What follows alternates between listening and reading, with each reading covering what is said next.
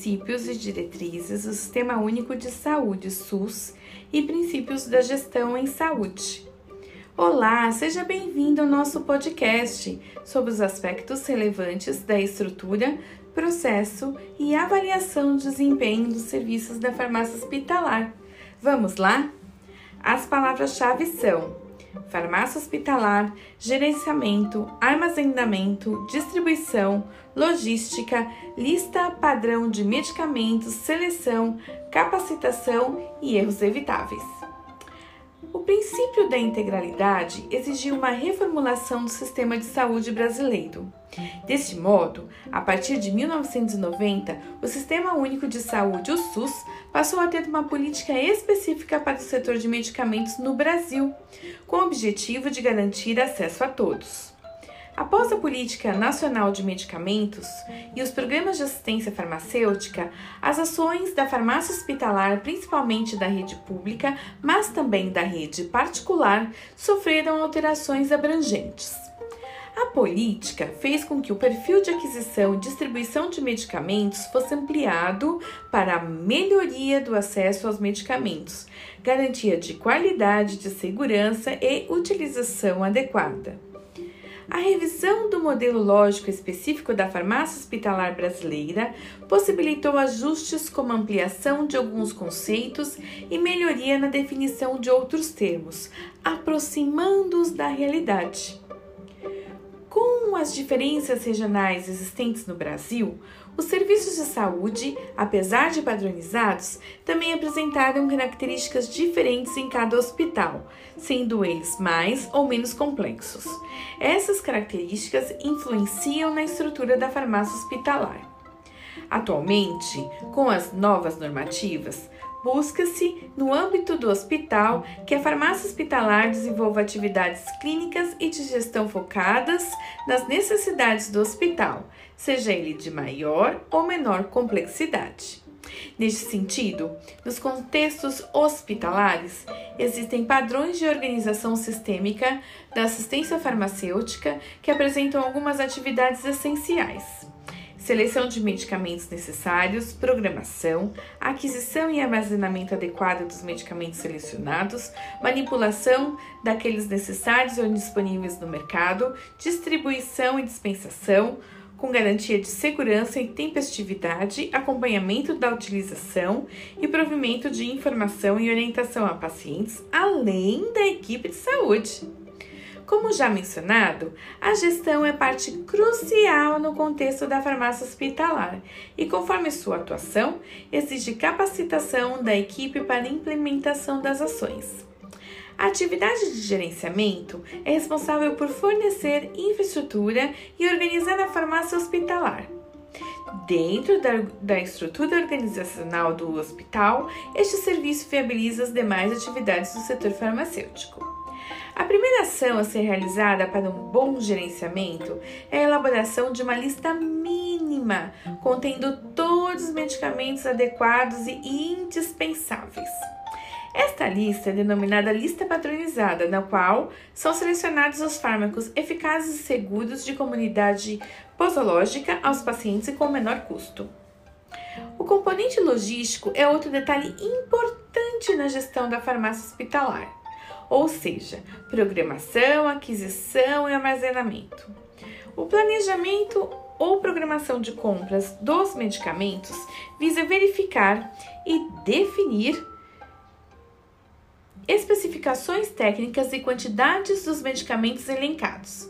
Já a aquisição se debruça sobre as necessidades e as opções, observando a qualidade dos fornecedores e colocando na balança qualidade e menor custo. O armazenamento tem a responsabilidade de manter as propriedades originais dos medicamentos, preocupando-se com a validade dos produtos e outras informações, mantendo sempre os dados atualizados na farmácia. O gerenciamento também volta seu olhar para a distribuição do medicamento, no extremo médico, farmacêutico e enfermeiro paciente, tendo em vista que não basta apenas organização se o medicamento não é entregue de maneira correta para o paciente. Deste modo, é preciso estar atento ao tempo e à elaboração de estratégias que minimizem os erros de medicação.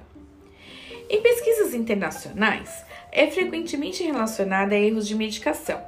Nos Estados Unidos, por exemplo, 2%, isto mesmo, cerca de 2% das pessoas que são admitidas nos hospitais são sujeitas a erros de medicação derivados de problemas de prescrição, distribuição e administração dos medicamentos. O problema central é que existe um custo com eventos adversos evitáveis, os quais ocorrem principalmente nas etapas de distribuição, sendo superiores aos relacionados às ações adversas dos medicamentos.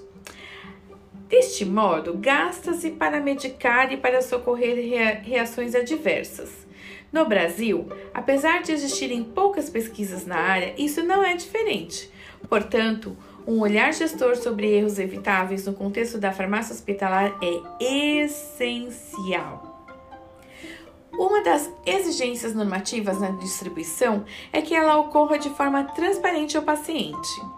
O acesso às informações sobre os fármacos administrados é denotado nas bulas e deve ser embasado em evidências científicas, não podendo o profissional de saúde se negar a prestar os desconhecimentos sobre o tratamento terapêutico. No contexto da farmácia hospitalar, outra divisão essencial é a farmacocinética. Esta visa a preparação e fracionamento de doses de medicamentos conforme a necessidade dos pacientes internados, não apenas para adaptar os medicamentos do mercado, mas para realizar preparações específicas necessárias à complexidade do hospital. Todos esses detalhes exigem um outro aspecto relevante à capacitação dos profissionais: produzir informações e conhecimentos que subdiziem o aprimoramento das condutas e práticas vigentes. Este também deve ser um objetivo dos gestores farmacêuticos.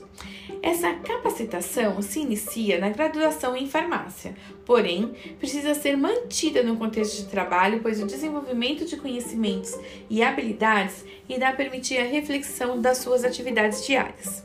Em síntese, assistência farmacêutica abrange não apenas serviços prestados por farmacêuticos, mas um conjunto de atividades multidisciplinares para o acesso e utilização racional de medicamentos e insumos. Segundo as investigações brasileiras sobre o contexto da farmácia hospitalar, é preciso refletir sobre a importância desse setor e sobre a pobreza conceitual e metodológica de estudos farmacêuticos desta natureza.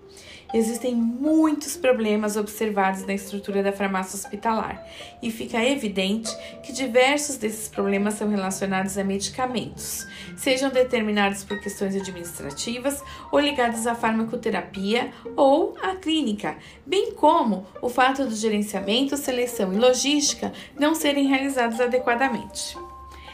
Não sanar esses dilemas implica em consequências na farmácia hospitalar.